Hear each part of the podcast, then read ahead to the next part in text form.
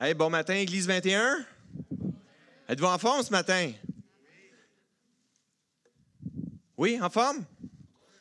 Hey, je vais, dire quelque chose qu'on ne dit jamais à l'Église, OK? C'est bon? Tout le monde, sortez vos cellulaires. Hein, on n'attend jamais ça à l'Église. Ah, sortez vos cellulaires, je savais que vous avez, des, vous avez des cellulaires.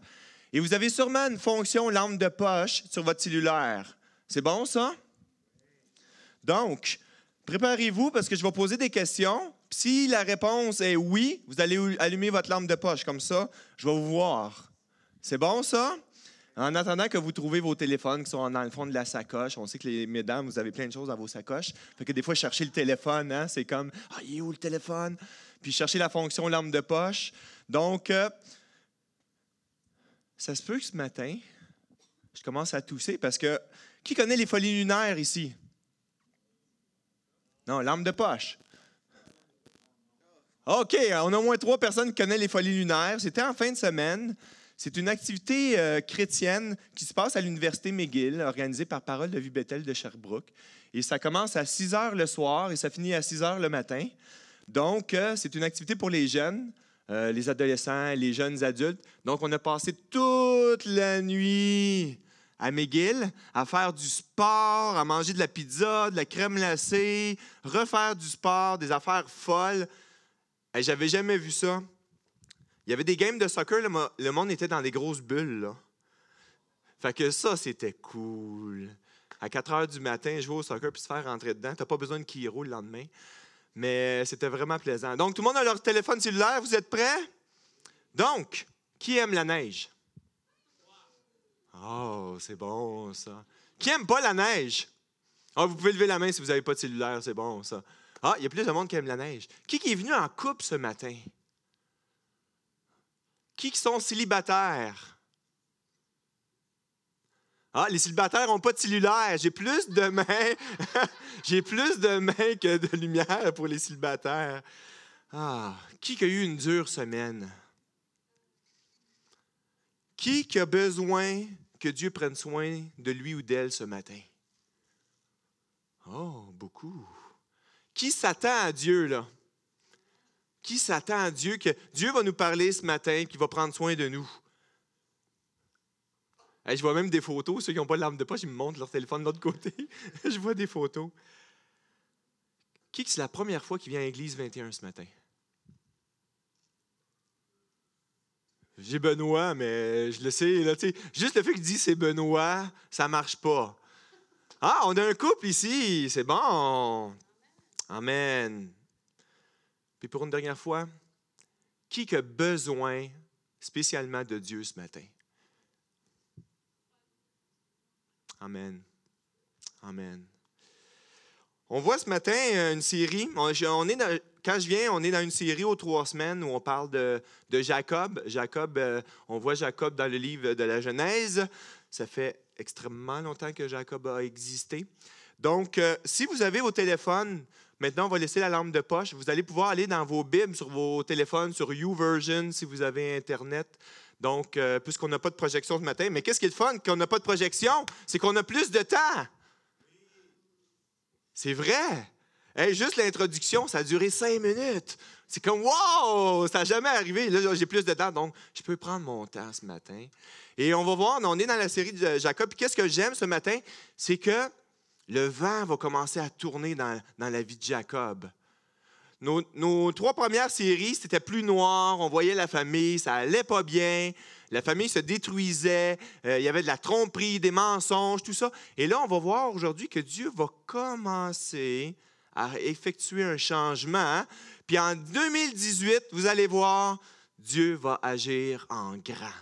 Et j'ai tellement hâte en 2018 parce que là, je trouvais ça dur. C'était comme, ah, la famille, ça va pas bien, le couple, ça va pas bien, avec son frère, ça va pas bien, avec son père, ça va pas bien, il se fait manipuler par sa mère.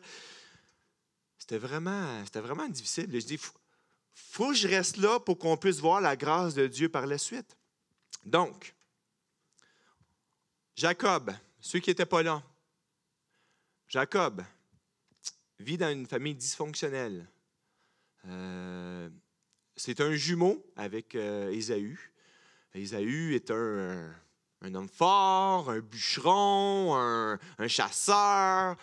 Et Jacob, lui, on, je l'avais comparé à Ricardo, c'est un cuisinier intellectuel, euh, il, a, été à l'école, très instruit. Donc, euh, les deux sont carrément différents. Et le père aime Ésaü et la mère aime Jacob. Et ça divise le couple des parents, ça divise les frères et les sœurs aussi. Euh, Jacob va être vraiment dans les jupes Jacob va dans jupes de sa mère. Sa mère va le manipuler. Jacob va tromper son frère. Il va voler son héritage. Euh, Jacob va, va, va à se déguiser en son frère pour voler aussi la bénédiction du père. Il va tromper son père. Et là, on est rendu dans la série où son frère veut le tuer. Son père se sent trahi par son fils. Et là, la mère dit à Jacob, OK, tu es à l'âge de te marier, je vais t'envoyer dans un autre pays aller trouver une femme. Et l'affaire, c'est comme votant avant que ton frère te tue.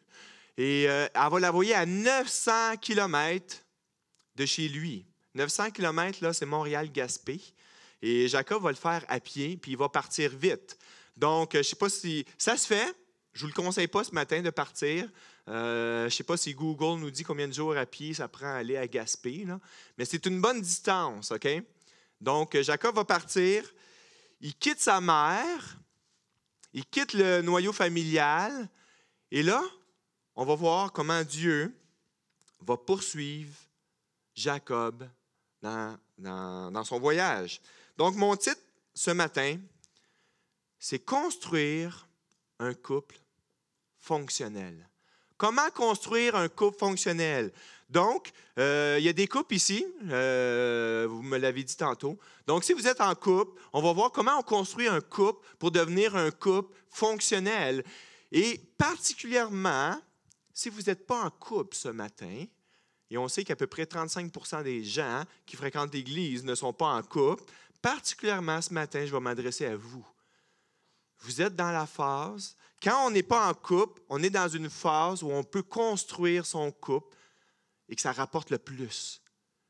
Vaut mieux faire les bons fondements avant d'être en couple parce que c'est toujours plus difficile après. Donc, ce matin, si vous n'êtes pas en couple, ouvrez vos oreilles, Dieu a à vous parler. Donc, on va aller dans Genèse chapitre 28. Si vous l'avez sur vos téléphones, tant mieux. Sinon, je vais le lire en avant. Je vais essayer d'être élégant en, lisant pour que ça fasse une belle petite histoire. Donc, dans Genèse 28, Genèse est le premier livre de la Bible. Donc, c'est facile. On rouvre au début. Genèse chapitre 28. Et on va commencer au verset 10. Genèse 28, verset 10. Et je vais lire 10 à 15. Jacob partit de Beersheba et prit la direction de Charan. Arrivé à un certain endroit, il passa la nuit, car le soleil était couché. Il prit une pierre dont il fit son oreiller, et il se coucha à cet endroit. Il fit un rêve. Une échelle était appuyée sur la terre, et son sommet touchait le ciel. Des anges de Dieu montaient et descendaient par cette échelle. L'Éternel se tenait au-dessus d'elle, et il dit, je suis l'Éternel, le Dieu de ton grand-père Abraham et le Dieu d'Isaac, qui est son père. La terre sur laquelle tu es couché, je te la donnerai à toi et à ta descendance. Je suis dans Genèse 28, verset 14. Ta descendance sera pareille à la poussière de la terre. Tu étendras à l'ouest et à l'est, au nord et au sud, et, à toutes les familles de la, et toutes les familles de la terre seront bénies en toi et en ta descendance. Je suis moi-même avec toi. Je te garderai partout où tu iras et je te ramènerai dans le pays, car je n'abandonnerai, car je ne t'abandonnerai pas tant que je n'aurai pas accompli ce que je dis. Bon, on voit ici Dieu qui parle à Jacob. Et Jacob n'est pas habitué à ça. C'est la première fois qu'on voit Dieu parler directement à Jacob. Et je vais aller de suite avec mon premier point ici. Jésus veut te trouver avant que tu trouves un conjoint. Jacob part. Son but, c'est d'aller chercher une femme dans le pays de son grand-père, une femme juive. Et dans son voyage, Dieu commence à lui parler dans un rêve. Et là, Jacob n'est pas habitué à ça. C'est quelque chose de nouveau pour lui. Et là, Dieu est en train de dire, je vais être avec toi je vais t'accompagner. La promesse que j'ai donnée à ton grand-père puis en ton, ton père, ça va se poursuivre avec toi. On continue. Excusez. Verset 16. Jacob se réveilla et se dit, C'est certain l'Éternel est dans cet endroit, et moi, je ne le savais pas. Il eut peur et dit, Que cet endroit est redoutable. C'est ici que se trouve la maison de Dieu. C'est ici que se trouve la porte du ciel. Jacob se leva de bon matin, il prit une pierre dont il avait fait son oreiller, il en fit un monument et versa de l'huile dessus, sur son sommet. Il appela cet endroit Bethel, qui veut dire maison de l'Éternel, mais la ville s'appelait auparavant Luz. Bon, j'arrête ici. Il faut comprendre qu'à cette époque-là, il y avait plusieurs dieux dans la culture là-bas, et chaque dieu avait son territoire. Et là, Jacob quitte la terre promise, qui est la terre d'Israël dans le futur, qui est Israël aujourd'hui. Et là, Jacob quitte, il fait un rêve, il n'est plus dans la terre promise, puis là, il voit une échelle avec des anges qui montent puis qui descendent, et que Dieu est là. Et là, Jacob est en train de s'apercevoir, j'ai quitté le pays de Dieu, je ne suis plus dans la terre promise et Dieu est en train de me suivre. Dieu me suit dans mon voyage. Et ce n'est pas une conception qu'il y avait dans ce temps-là parce que chaque pays, chaque terre, chaque euh, peuple avait ses propres dieux. Et tu changeais de terre, tu changeais de Dieu. Tu allais dans la mer, c'était un autre Dieu. Tu allais dans un autre pays, il y avait un autre Dieu. Étais... Vous comprenez? Et là, on s'aperçoit que Dieu est en train de poursuivre Jacob dans son voyage. Et ça vaut quoi? Dieu est en train de vous poursuivre aussi. Chacun de vous. Chacun de vous. La religion nous a inculqué que c'est nous qui poursuivons Dieu. Chaque religion sur la terre, si vous remarquez, là, c'est nous qui va vers Dieu. Les rebelles, qu'est-ce qu'il nous dit? On se sauve de Dieu. OK? On peut quitter, on se cache, on se sauve. Et même là, on va voir que même Jacob, en se sauvant, parce que son frère veut le tuer et son père l'aime plus, en se sauvant, Dieu va le poursuivre. Donc, est-ce que c'est Jacob qui va vers Dieu? Non, c'est Dieu qui poursuit Jacob. Même si Jacob se fuit l'Éternel, l'Éternel va le suivre. Et la bénédiction va rester là avec des anges qui montent, qui descendent au service de Dieu. Mais l'Évangile, Dieu est en train de nous montrer que l'Évangile ici, c'est que Dieu nous suit fait les premiers pas et nous poursuit peu importe où on va, même si on n'est pas à l'Église, même si on n'est pas dans un endroit je vais béni par l'Éternel, parce que là, il a quitté la terre promise. Il est rendu chez les païens, chez les étrangers. Il fait un rêve et Dieu est là. Et là, il va faire un hôtel à un endroit carrément désertique, qui n'a pas rapport, il va dire Hey, même Dieu est présent ici. Wow! Et là, on voit Dieu commencer à avoir une relation avec Jacob. Et on continue. On va lire beaucoup au début pour pouvoir voir l'histoire dans son ensemble. On est rendu au verset 20, chapitre 28, verset 20. Jacob fit ce vœu. Ah, ça, ça nous ressemble souvent, ça. Si Dieu est avec moi, si Dieu me garde pendant mon voyage, si Dieu me donne du pain à manger et des habits à mettre, et si je reviens dans la paix vers mon Père, alors l'Éternel sera mon Dieu. Cette pierre dont j'ai fait un monument sera la maison de Dieu, et je donnerai la dîme de tout ce que tu donneras. Et qu'on est pareil, hein? Avez-vous remarqué toutes les ici? Il y a un verset qu'on aime beaucoup là, dans, dans, les familles chrétiennes, c'est Josué 1,8 qui dit Regarde, vous faites que ce que vous voulez, là, mais moi et ma maison, nous servirons l'Éternel. OK? C'est une déclaration qui est là dans Josué 1.8. Tandis que toutes les familles vont dans pleine direction, Josué prend une décision, il dit, gars, moi et ma maison, on va servir l'Éternel. Ici, Jacob, en passant, Jacob n'a pas une relation avec Dieu en ce moment, là, il n'est pas chrétien. Donc, Jacob, ça, combien de fois on a utilisé l'ici avec Dieu? Hein? Dieu, si tu fais ça, ben, je vais aller à l'église je vais lire ma Bible, je vais... Ah, Dieu, si tu fais ça, mais moi, je vais faire ça. Dieu, si tu penses que c'est la femme pour moi, mais montre-moi là, donne-moi un signe, fais un miracle. C'est-tu vrai qu'on est comme ça? On, veut que Dieu agisse avant que nous, on agisse. Mais ça, c'est manquer de foi. Mais je ne vais pas me mettre Je vais pas commencer à juger Jacob parce que Jacob n'a pas une relation encore avec Dieu. Jacob ne connaît pas le Créateur encore.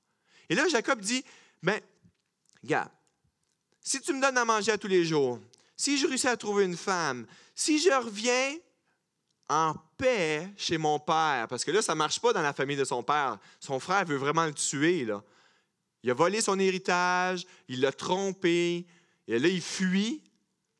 Il dit, si je reviens en paix chez nous, si Dieu, tu fais ça, mais après ça, je vais te construire une maison à l'éternel, puis je vais te respecter. Combien de fois qu'on est comme ça, hein?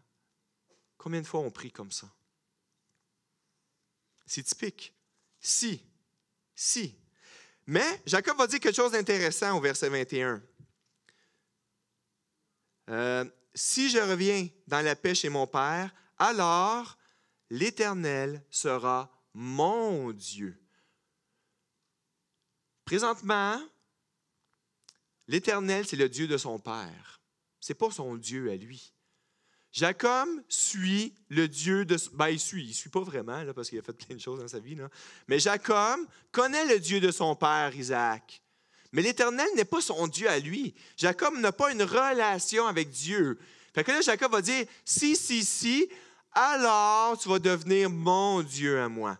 Donne-moi des cadeaux, prends soin de moi, puis là, je vais tu vas devenir mon Dieu. Est-ce qu'on est comme ça des fois avec Dieu?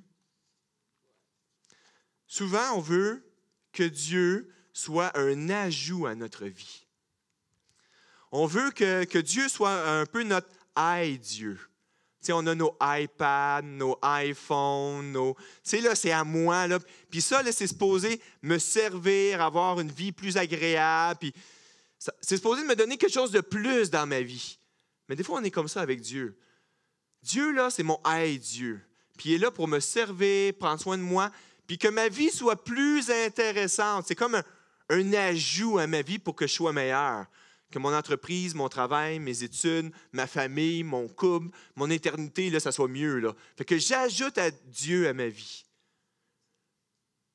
Mais savez-vous quoi? Dieu ne veut pas qu'on l'ajoute comme une application à notre vie.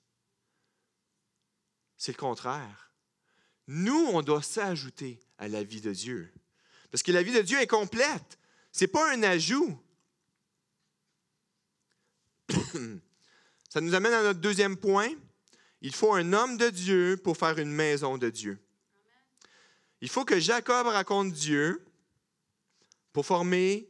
Savez-vous, Dieu a donné une promesse à Jacob. OK, de toi, là, le Messie va être suscité. Jésus, ça va, faire partie de ta famille. La maison, le, peuple juif, là, ça va sortir de toi. Puis on va le voir l'année prochaine, là, Jacob, Dieu va changer son nom en Israël. Quand vraiment le Jacob va, va, rencontrer Dieu, il va changer son nom. Et Israël, qui est Jacob, tout le peuple juif va être suscité à partir d'Israël. Et cette promesse-là est donnée à Jacob. Mais pour ce faire, il faut que Jacob raconte Dieu en premier. Et Dieu va continuer à poursuivre Jacob, même si Jacob va fuir.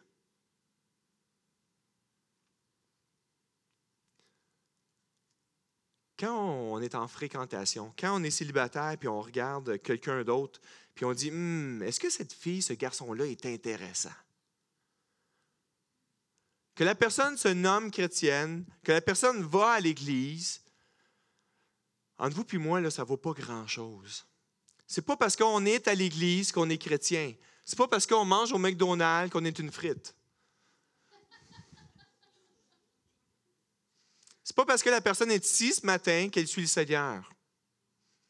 C'est pas parce que la personne prie et lit sa Bible que cette personne-là est consacrée à Dieu. Trouvez-vous quelqu'un qui va vous challenger spirituellement parlant? Trouvez quelqu'un qui sert déjà le Seigneur. Trouvez quelqu'un qui est déjà en mission, soit outre-mer ou soit à l'autre côté de la rue. Trouvez quelqu'un qui est engagé dans une famille de quartier. Pas qui fait juste assister, mais qui est engagé. Quelqu'un qui va vous challenger spirituellement parlant. Pas quelqu'un que vous allez traîner toute votre vie. Je parle spirituellement parlant ici. Quand j'ai rencontré Véronique pour la première fois, c'était dans une, euh, on était en formation parce que on s'en allait en mission au Nouveau-Brunswick pour implanter une église. Puis on avait deux semaines de formation avant. Et c'est là que j'ai rencontré Véronique. Parce que moi, je m'en allais au Nouveau-Brunswick pour implanter une église. Puis mon épouse, aujourd'hui, Véronique, elle, elle s'en allait en Belgique faire un voyage missionnaire. Puis on était en formation ensemble. Et la première fois que j'ai rencontré Véronique, j'ai fait Ouh, j'ai des croûtes à manger. Véronique, spirituellement parlant, était déjà mature. Moi, ça faisait juste un an que j'avais rencontré Dieu. Et quand je l'ai rencontré, j'ai dit je veux que ce soit ma femme, mais j'ai des croûtes à manger. Et j'ai poursuivi Véronique longtemps. Elle m'a rejeté trop longtemps. Mais, et publiquement, mais Véronique savait qu'elle ne voulait pas un homme qu'elle allait tirer toute sa vie spirituellement parlant. Et il a fallu que je prenne des décisions dans ma vie. Il a fallu que je mette des lignes avec le Seigneur pour que Véronique un jour dise OK, oui, c'est un homme qui veut suivre le Seigneur. Il m'a prouvé qu'il est capable de prendre des décisions pour Dieu et de se sacrifier pour le royaume de Dieu. Donc, quand vous êtes en fréquentation, c'est quelque chose à considérer. Les œuvres, OK, on s'entend là, ce n'est pas avec des œuvres qu'on va au ciel, mais souvent les œuvres est un bon fruit ou c'est quelque chose qu'on peut voir si la personne suit le Seigneur ou pas. Dans Éphésiens, montre-moi ta foi par les œuvres. Euh, c'est pas dans Éphésiens, c'est dans Jacques. Hein? C'est dans Jacques. Montre-moi ta foi par les œuvres. Les œuvres sont importantes.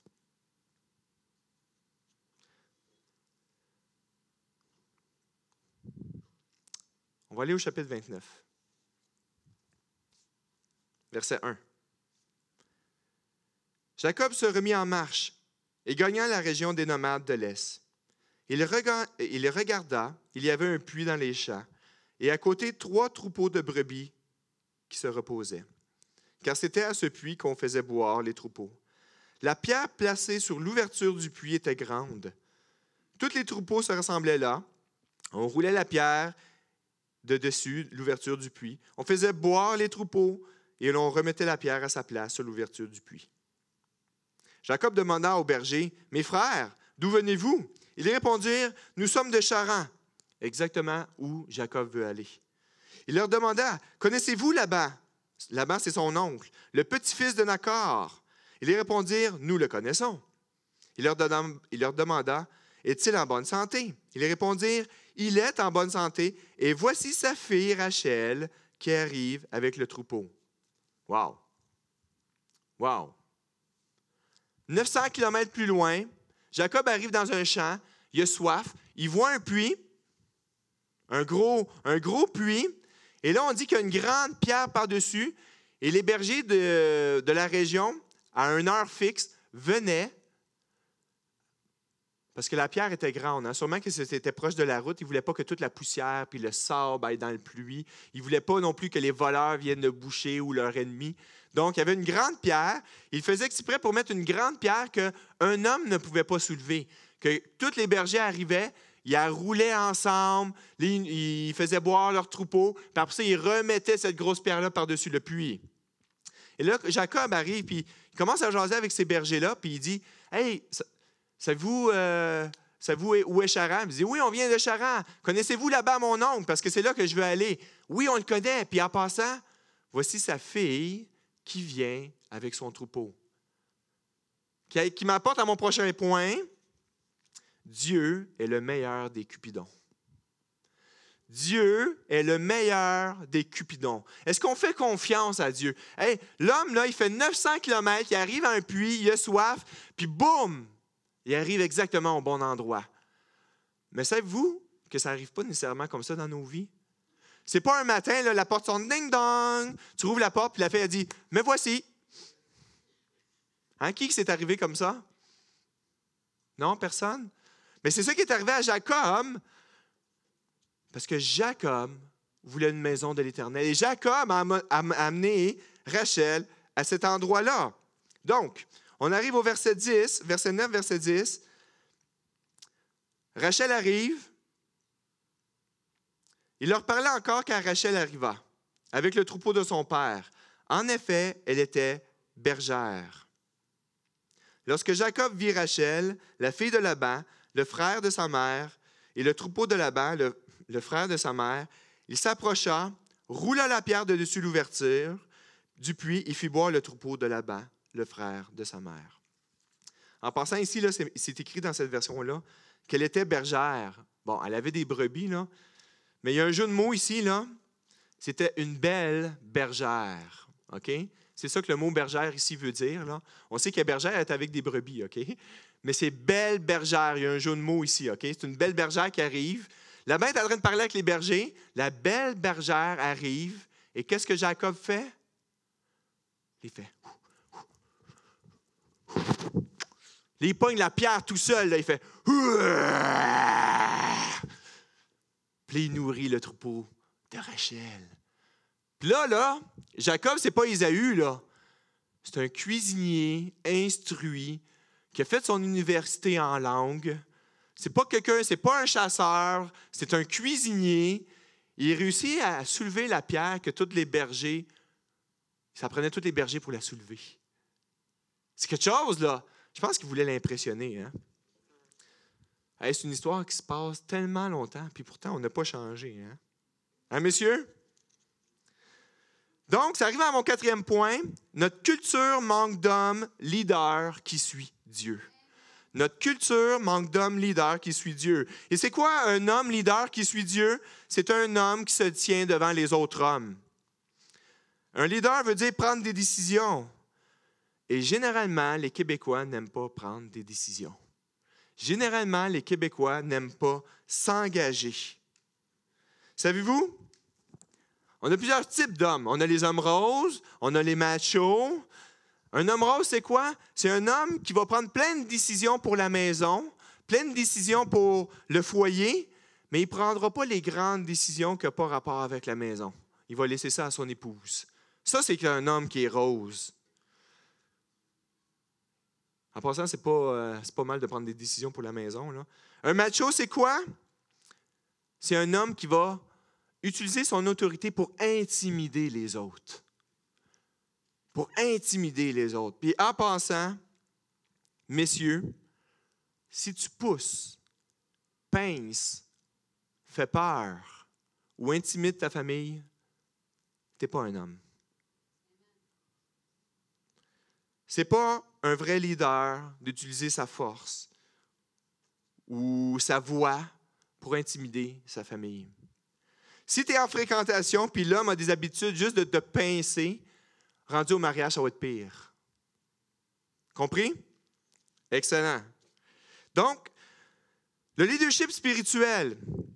OK? Si tu es célibataire et tu es un homme ce matin, j'ai trois conseils pour toi pour te préparer à devenir un couple fonctionnel. OK? Premier point, vous prenez note? Tu lâches ton iPad puis tu payes tes comptes.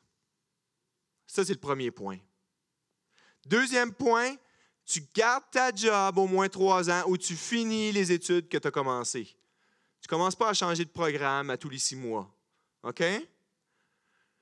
Troisièmement, si tu racontes une femme qui a déjà, qui a déjà des enfants, c'est certainement une femme de qualité.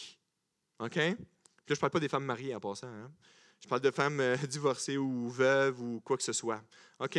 Trop souvent, à cause que les femmes ont des enfants dans leur vie, on, les met de côté vite. Souvent, c'est ces femmes-là qui sont de qualité. Parce qu'ils ont vécu à travers des épreuves, ils ont vécu à travers la vie, et ces femmes-là sont souvent des femmes matures. L'homme regarde à ce qui frappe les yeux, mais Dieu regarde au cœur. Habituons-nous à regarder au cœur, messieurs. Un autre point, et je vous demande, mesdames, de ne pas me lancer de roche ce matin, OK? Pendant les cinq prochaines minutes, laissez-moi expliquer mon point. Notre culture manque de femmes soumises bibliquement. OK? Notre culture manque de femmes soumises bibliquement. OK, un point sérieux ici, là. Vraiment un point sérieux, là. Le mariage commence avec la soumission de l'homme à Dieu. OK? Je vais le répéter là, parce que j'ai parlé de la femme. Le mariage commence avec la soumission de l'homme à Dieu. Mais je vais quand même faire une parenthèse sur la soumission de la femme, parce que je pense que dans notre société, c'est rendu tout croche, la soumission de la femme. On sort plein de choses, on, sent, est tout mêlé. C'est quoi être soumise? Puis même euh, chrétiennement parlant, dit, je veux être soumise, la Bible nous dit d'être soumise, mais c'est quoi être soumise? Puis là, on a plein de choses qu'on est bombardé de, de publicité, puis de... OK. Être une femme soumise, premièrement, c'est pas une femme qui parle pas. Là, je suis en train de souffler dans mon micro. C'est pas une femme qui ne parle pas. Une femme soumise, ça ne veut pas dire que l'homme est plus intelligent ou plus important que toi. OK? Ça ne veut pas dire ça, une femme soumise. Ça ne veut pas dire être soumise à tous les hommes. OK? Beaucoup d'hommes, ben, vous savez, comme l'homme, il y a l'homme rose puis il y a l'homme macho. La femme a les deux mêmes extrémités. On, l'appelle la germaine puis la femme tapis. Vous connaissez ces expressions-là? Celle qui gère et qui mène, la germaine, et la femme tapis qu'on pile dessus parce que parce que c'est ça. Fait qu'il y a deux extrêmes. Mais c'est ça pour de vrai. OK? Donc, être soumise, c'est pas être une germaine et c'est pas une femme tapis non plus. OK? Donc, je m'en allais où avec ça? Ah oui, c'est ça. C'est quoi être une femme soumise? Premièrement, être une femme soumise, c'est une femme qui va respecter son mari dans son cœur. Respecter son mari comme il est. C'est une femme qui va respecter son mari verbalement, au foyer et en public. Une femme soumise, c'est une femme qui va respecter physiquement son homme aussi. OK, faire la grève du sexe pour, pour avoir quelque chose, ce n'est pas biblique. C'est bon? Donc, je vais vous donner un exemple de moi puis Véro. Véro n'est pas là ce matin parce qu'elle est grippée. Là. Fait que je vais parler de Véro. OK? Puis je parlerai pas fort, puis ce n'est pas enregistré, fait que je suis correct. Ah, c'est enregistré. OK. Ben, on va parler de Rachel, OK? Donc, moi Véro, j'étais pasteur dans une église avant à Vaudreuil, une église d'à peu près 200 personnes. Euh, j'étais pasteur là. Et à un moment donné, on voyait que Dieu nous appelait à quitter l'assemblée. Et euh, à un moment donné, mon épouse euh, me raconte un soir, puis elle commence à me parler, puis elle dit Je pense que c'est le temps de quitter maintenant, pour plein de raisons. Et je n'étais pas d'accord. Et j'y donnais mes raisons, elle donnait ses raisons. Et là, on, on arrivait à un point dans la discussion, il y a eu vraiment eu des discussions qui s'est étalées sur des semaines, et on est arrivé à un point qu'on n'était pas d'accord sur qu'est-ce que Dieu nous appelait. Véronique me disait, je le file pas. Voici les points que je vois, puis je pense qu'on devrait quitter maintenant. Et là, on dit, non, on doit être patient. Oui, on va quitter, mais ce n'est pas le temps. Et là, on est arrivé à un point qu'on n'était pas d'accord. Et vous savez, entre moi et Véronique, quand on est arrivé sur un point où on n'est pas d'accord sur la volonté de Dieu ou qu'est-ce qu'on pense que, la volonté de Dieu, 90% c'est mon épouse qui a raison. Elle, elle dirait 100% mais je vais dire 90% OK? Non, c'est vrai pour de vrai. Là. Euh, mais qu'est-ce que Véronique m'a dit à ce moment-là? C'est vraiment quelque chose qui m'a touché. Véronique, à un certain point où on n'arrivait pas à une conclusion, a dit Regarde, Benjamin, je le file pas. J'ai plusieurs bonnes raisons comme quoi je pense que Dieu nous appelle à quitter pour une autre mission. Mais si tu es convaincu que Dieu nous appelle à rester puis à être patient, mais je vais rester puis je vais être patiente. Et si on est pour couler ensemble, mais je vais couler avec toi je te dirai pas, puis je te reprocherai pas cette décision-là. Mais si on est pour échouer, mais on va échouer ensemble. Et j'appelle ça être soumise bibliquement. On a eu une discussion ensemble. Je n'ai pas exercé mon autorité, puis voici, voici ma décision, tu avales ça, puis tu dis rien. Au contraire, on a eu des discussions. Mais à quelque part, on est une équipe. Et à quelque part, il faut respecter. Il dit, si tu crois vraiment que Dieu t'appelle à faire ça, je vais y aller avec toi. Puis si on est pour couler, mais je vais couler avec toi parce qu'on est une équipe. OK, on est une équipe. Et le, mot soumission, c'est vraiment un mot militaire. faire une équipe, travailler ensemble. Si on a la victoire, on a la victoire ensemble. Si on a un échec, puis si on est pour avoir une défaite, mais on va avoir une défaite ensemble. Puis on va se relever relever par après ensemble. Je ne vais pas te tirer dans le dos. Parenthèse terminée. Versets 12 à 14. On est presque fini. On est au chapitre 29. Jacob apprit à Rachel qu'il était un parent de son père, qu'il était le fils de Rebecca. Elle courut l'annoncer à son père. Dès que Laban eut entendu parler de Jacob, le fils de sa sœur, il courut à sa rencontre, l'étreignit tendrement et l'abrassa. Puis il le fit venir chez lui. Jacob raconta tous ces événements à Laban.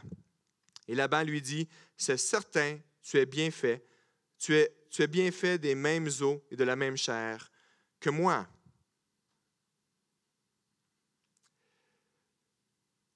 Je pense que je vais juste poursuivre la lecture, puis après ça, on va résumer ça. Verset 15. Jacob habita un mois chez Laban, puis ce dernier lui dit Parce que tu fais partie de ma parenté, devrais-je me devrais-tu me servir pour rien? Parce que ça fait un mois que Jacob est là, puis il travaille. Dis-moi, quel sera ton salaire? Le Jacob fait Yes. Or, Laban avait deux filles. L'aînée s'appelait Léa et la cadette Rachel.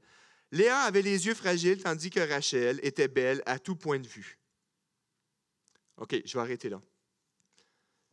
Donc, on voit que Jacob habite chez Laban, son oncle. Il lui raconte tout ce qui s'est passé. Et tout ce qui s'est passé, juste en regardant la, réaction de Laban, Laban dit hey, vraiment, Tu fais vraiment partie de la famille, tu fais vraiment partie de notre chaîne, notre os. Parce que Jacob a dû tout raconter comment il a trahi son frère, comment il a menti à son père. Et là, on va voir l'année prochaine que si Jacob est un trompeur, Laban est le maître des trompeurs. Donc, Laban, quand il entend toute cette histoire-là familiale, il fait Hey, t'es vraiment de la famille. Si tu penses que tu es capable de tromper les autres, tu vas voir, moi, je vais te tromper. Tu es vraiment os de ma os, chair de ma chair. Et j'arrive à un, dernier, à un sixième point ici, qu'on ne peut former une seule chair avec des squelettes dans le placard. Avant de te marier, là, mets carte sur table. Tes pires défauts, mets carte sur table. Il n'y a pas de cachette dans le mariage. On voit dans la Genèse qu'Adam et Ève étaient nus quand ils se sont mariés. Et ce n'est pas une question sexuelle qui était nue, mais c'est vraiment qu'il n'y avait pas de cachette. Ils étaient nus même spirituellement parlant. Tu as eu des fréquentations, tu as eu d'autres filles avant, tu as eu d'autres gars avant, dis-le. Tu as des problèmes dans ta vie, dis-le. Et si tu es dans le mariage et tu vis des cachettes, je pense que c'est le temps d'aller au restaurant puis d'avoir un talk avec ton conjoint, avec ta conjointe. Il ne peut pas avoir de cachette dans le mariage. Comment l'autre va pouvoir t'aider si tu ne vis pas dans la lumière?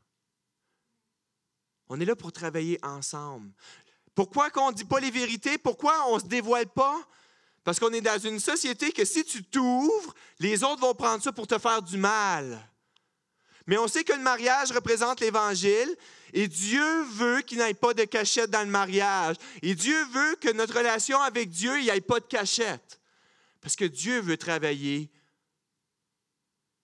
là où là, on a la misère. Et le mariage, c'est fait pour travailler ensemble. Je le sais que c'est dur. Je le sais, c'est dur. Il m'arrivait des fois de dire, Véronique, on va coucher les enfants de bonne heure, on va se faire un souper. J'ai besoin de te parler. J'ai des cachettes dans ma vie. Puis il faut faire confiance à nos épouses et à nos époux. Oui, est-ce qu'il y a un risque que l'autre va nous faire mal avec ça? Oui. Mais l'amour va passer par-dessus ça. Parce que l'amour, c'est s'humilier. L'amour, c'est se rendre vulnérable. Ça, c'est de l'amour. Mais si on construit des murs et des cachettes, on ne pourra pas construire. Puis tout ça parce que c'est notre relation avec Dieu. Est-ce que Dieu, Dieu s'est tellement révélé qu'il est venu sur terre dans la personne de Jésus-Christ il nous a démontré exactement comme qu'il était. C'est pas marqué dans la Bible explicitement par là, mais on pense même que Jésus à la croix, quand ils l'ont crucifié, il était nu parce que les Romains aimaient humilier ceux qui le crucifiaient. Et j'ai plaisir et pas plaisir en même temps de croire que Jésus s'est humilié et s'est mis à nu devant tout le monde parce que c'est une représentation qui n'a pas de cachette dans sa vie. Ayons pas de cachette dans nos mariages. Donc, on a deux filles ici, Léa et Rachel. En passant, Léa veut dire vache et Rachel veut dire bergère, belle bergère. Et on dit que Léa a les yeux ternes. C'est un mot poli pour dire que Léa était correct. OK? Et c'est marqué ici que Rachel était belle en tout point. OK, c'est encore poli ici, là, mais on aurait pu traduire par Léa avait de belles courbes. OK? Parce que c'est vrai que dans l'original, c'est un peu ça que ça veut dire. OK? On pense que la Bible, ce n'est pas actuel aujourd'hui, je m'excuse, là, ça parle des vraies choses. Là. Jacob ne connaît pas Dieu, c'est un homme dysfonctionnel, puis là, il est attiré vers la belle Léa, puis il est pas, non, euh, la belle Rachel, je m'excuse, il n'est pas attiré par l'aîné Léa. Et je l'ai dit tantôt, habituez-vous à voir le cœur et non le physique. Et là, Jacob est parti vite, il a oublié d'apporter la dot. C'est-à-dire que quand on se marie avec quelqu'un, habituellement, on paye une dot. Et là, Jacob, il va demander un mariage. Il va demander, il dit, OK, je vais travailler pour toi, je vais travailler sept ans pour toi, puis tu vas me donner en mariage Rachel. Pourquoi il fait tout ça? Un, parce qu'il est parti vite. Il n'est pas préparé. Il n'y a pas de dot pour le mariage. Fait qu'il va travailler sept ans pour avoir Rachel. Et on va aller au verset 20. Vous voyez, c'est intéressant un des passages euh, préférés des femmes ici. Genèse 29, verset 20. Ainsi Jacob servit sept ans pour Rachel. Ils lui parurent comme quelques jours. Ah, c'est cute, hein? Et les femmes rient, hein? J'entends pas les messieurs rire ici, moi. Hey, sept ans. Anyway. Puis Jacob dit à Laban, Donne-moi ma femme, car je veux aller jusqu'au bout dans mon contrat et je veux m'unir à elle. Laban réunit tous les habitants de l'endroit. OK, Jacob, là, il dit OK, ce soir, je veux qu'elle couche chez moi. OK, là, ça fait sept ans que je travaille. Il dit Je veux m'unir à elle, je veux me marier. OK, là, ça fait sept ans, là. Fait que c'est à soir. Fait que Laban réunit tous les habitants de l'endroit et donna un festin. Le soir, il prit sa fille Léa, et non Rachel, et l'amena vers Jacob, qui s'unit à elle. Laban donna sa servante Zilpa pour servante à sa fille Léa. Donc Jacob arrive à son oncle et il dit OK, ça fait sept ans que je travaille. Maintenant, tu peux me donner ta fille Rachel. Je vais me marier avec elle. Je vais m'unir avec elle. Et là, toute la journée, là, on avait tous les habitants du village, on boit du vin, le soir arrive, c'est le temps de la, la, lune de miel, et là, là-bas, va déguiser Léa en mariée ils vont l'envoyer avec Jacob. Et là, on n'a pas d'électricité comme aujourd'hui. C'est le soir, ils sont dans une tente, il y a peut-être juste une chandelle, établis en, en, marié avec le voile et tout. Jacob, ça fait sept ans qu'il attend. Et la nuit arrive, et le lendemain, matin, il se réveille, puis Ah! C'est même pas Rachel qui est là, c'est Léa. Ça vous rappelle-tu une histoire? Quand Jacob se déguise en Ésaü pour tromper son père? Laban déguise sa fille, Léa, pour tromper Jacob. Ce que tu sèmes célibataire, tu vas le récolter dans ton couple. Tu es mieux de, mieux de régler tes choses quand tu es célibataire. Parce que qu'est-ce que tu sèmes célibataire, tu vas le récolter dans ton couple. Le trompeur est trompé. Si tu as des problèmes de pornographie, le mariage ne va pas régler les choses. OK? Qu'on soit clair ici. Là. Si tu as des problèmes en tant que célibataire, tu vas avoir de grands problèmes en tant que marié. Donc, devant Dieu, réglons les problèmes. Et Léa, ici, imaginez-vous, tu es Jacob, OK? Messieurs, là, vous êtes Jacob, là, tu veux Ceux qui sont mariés, là, regardez votre femme à côté de vous. Là. Imaginez que votre beau-père vous ait trompé, vous a donné l'autre fille. Comment vous vous sentez?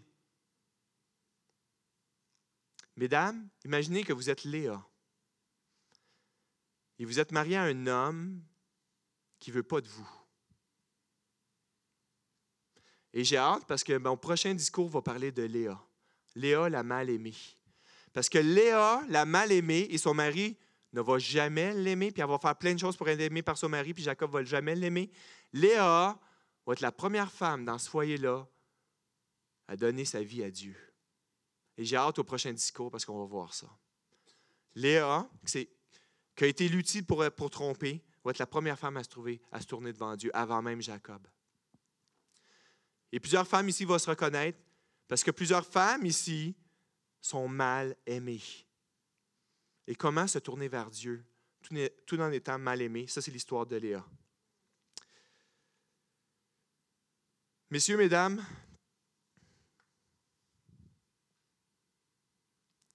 ce matin, c'est peut-être un, temps où il faut régler quelque chose, où il faut mettre en lumière quelque chose dans nos vies.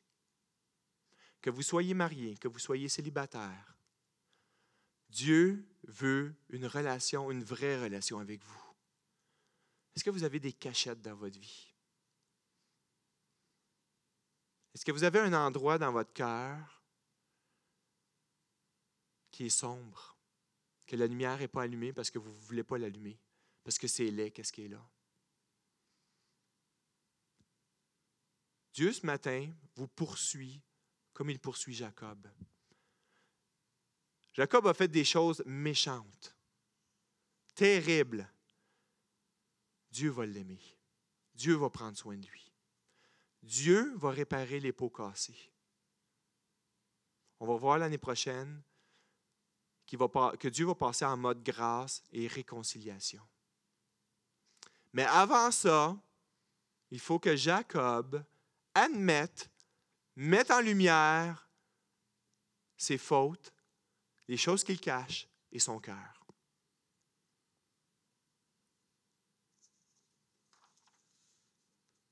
Je vais appeler le groupe de musique à venir en avant.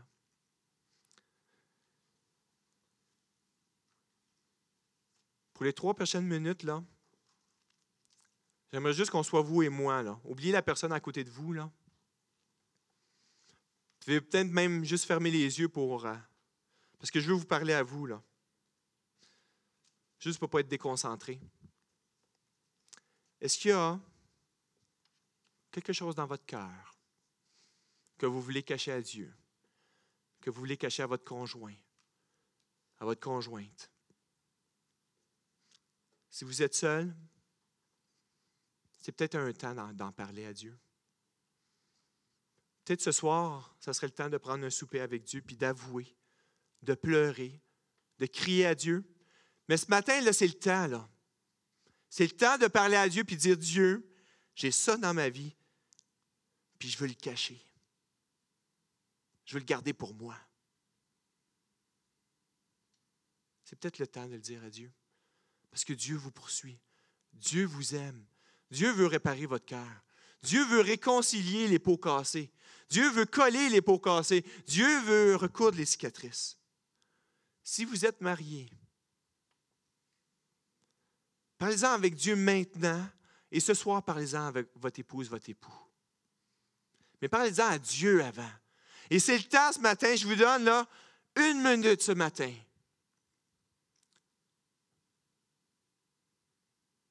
Avant qu'on puisse tomber dans la louange. Avec une relation réelle avec Dieu. Parce qu'on croit ici à l'Église 21 qu'on peut avoir une vraie relation avec Dieu. Mais il y a des choses, des fois, qui font obstacle à une relation avec Dieu. Mais Dieu nous poursuit. Tu as fait des choses terribles dans ta vie, Dieu t'aime quand même. Dieu veut réparer ces choses-là. Dieu ne te rejette pas. Jacob s'enfuit 900 kilomètres plus loin à pied et Dieu le poursuit. Dieu l'aime.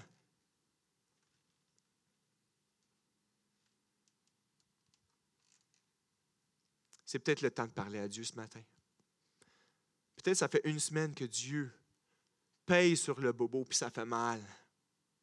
Puis vous le savez, depuis tantôt, je parle de cachette, puis vous, avez, vous savez exactement de quoi je parle. On peut-tu avoir un, 30 secondes musical? Je vais vous laisser 30 secondes juste pour parler à Dieu, puis après ça, je vais prier pour vous.